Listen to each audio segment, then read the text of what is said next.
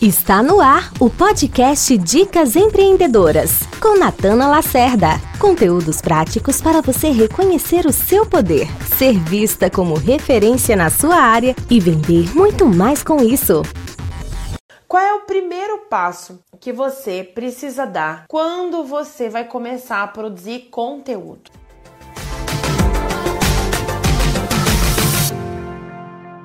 E por que é que muitas vezes a gente demora tanto tempo produzindo conteúdo e no fim não sei se tem tanto resultado assim. No fim as estratégias elas não geram tudo aquilo que você pensou que elas iam gerar para você e você perdeu um maior tempão produzindo um monte de conteúdo que não deu em nada. Por que isso acontece?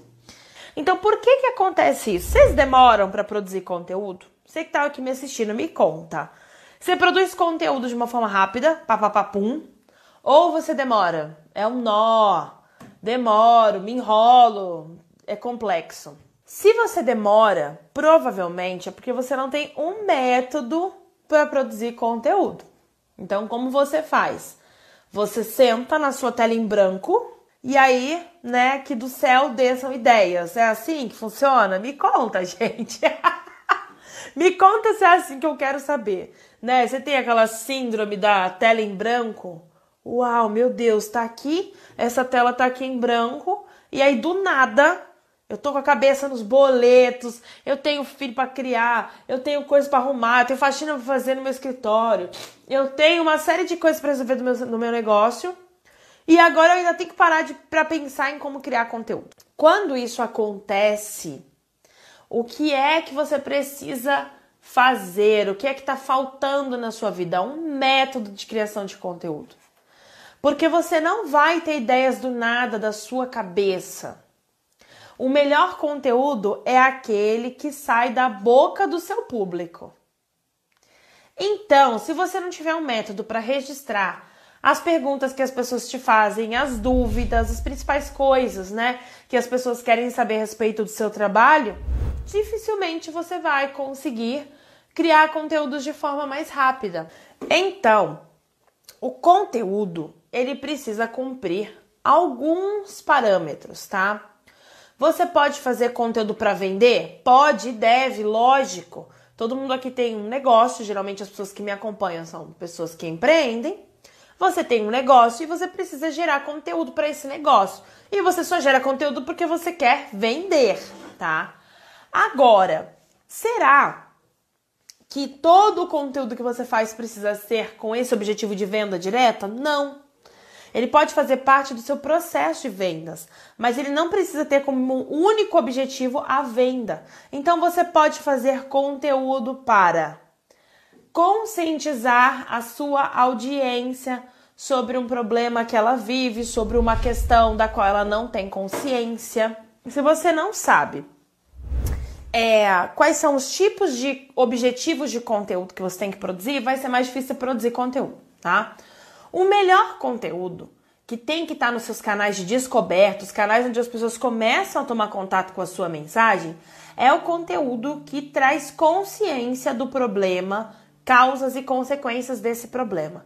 Porque muitas vezes a gente está atendendo lá um cliente, a gente está falando, a gente já é especialista na nossa área.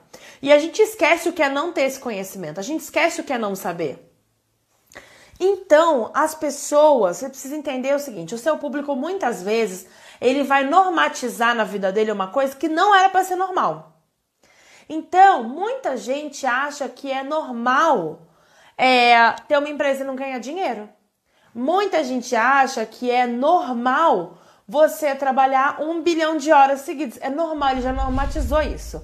Muita gente acha que é normal, amigas íntimas que tá aqui, ter um relacionamento e ter dor na relação, ou nunca ter tido orgasmo, ou coisas desse tipo. As pessoas acham normal. Muitas pessoas. E você, na hora de você produzir seu conteúdo, uma grande parte da sua dedicação tem que ser explicar para as pessoas o que para você já é óbvio, mas para as pessoas não é, que é mostrar para elas que elas têm um problema. Às vezes a pessoa acha que o problema é com ela, ou que o problema é incurável, ou que relacionamento é assim mesmo, que a vida é assim mesmo, que empreender é assim, é assim mesmo. As pessoas acham que é assim mesmo. E você, em boa parte do tempo, vai precisar mostrar para as pessoas que isso não é normal e que existem saídas. Fagner, Freesider, tudo bem? E que existem saídas para isso. Então, quais são os tipos de conteúdo? Conteúdo que conscientizam sobre uma dor. Então, mostram para o cliente que aquele, aquele negócio que ela vive existe, que ela não é a única que vive aquilo, mas que aquilo não é normal e que existe uma saída.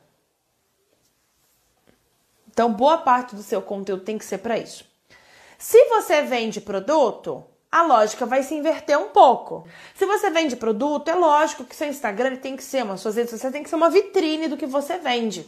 E alguns conteúdos eles têm que trazer conscientização, dicas, gerar valor para o seu cliente. Agora, se você vende um serviço, um curso, treinamentos, educação, a maior parte do seu conteúdo tem que servir para conscientizar o seu cliente sobre a dor que ele tem e como ele pode caminhos para ele resolver essa dor. Então, o que é que você vai fazer aí do outro lado na hora que você for sentar e produzir conteúdo?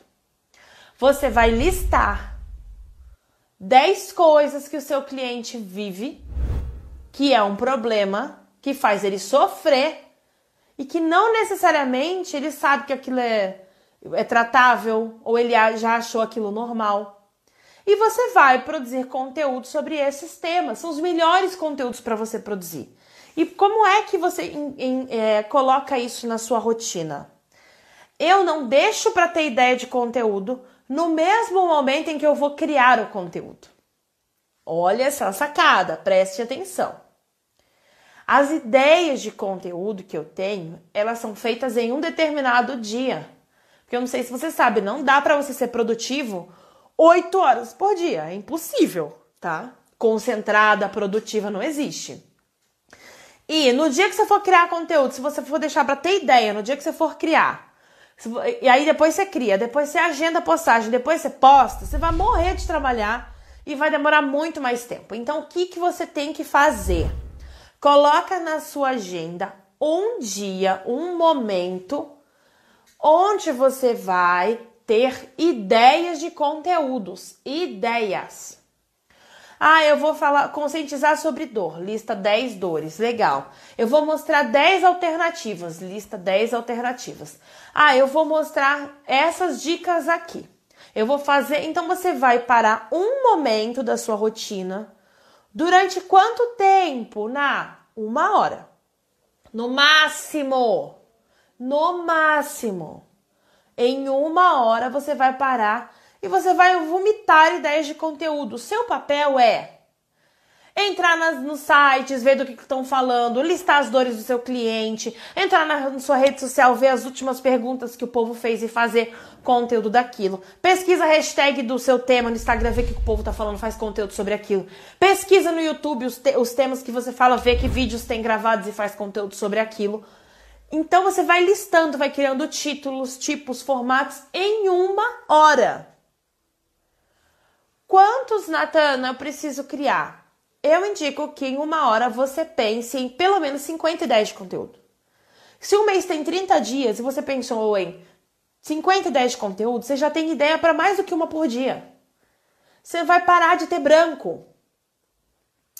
Ai, Nai, quantas vezes por mês eu faço isso? Duas vezes por mês. Então você vai pegar uma vez no mês, vai ter ideia. E outra vez no mês durante uma hora e vai ter suas ideias. Só.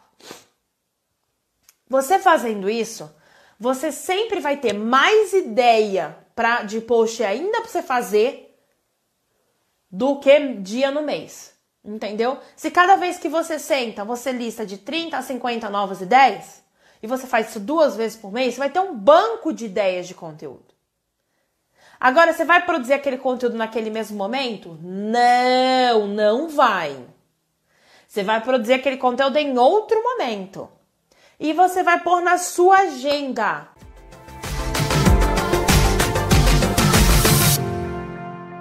Para mais dicas de empreendedorismo, acesse natanalacerda.com.br e lembre de indicar esse episódio para suas amigas empreendedoras. Até o próximo episódio!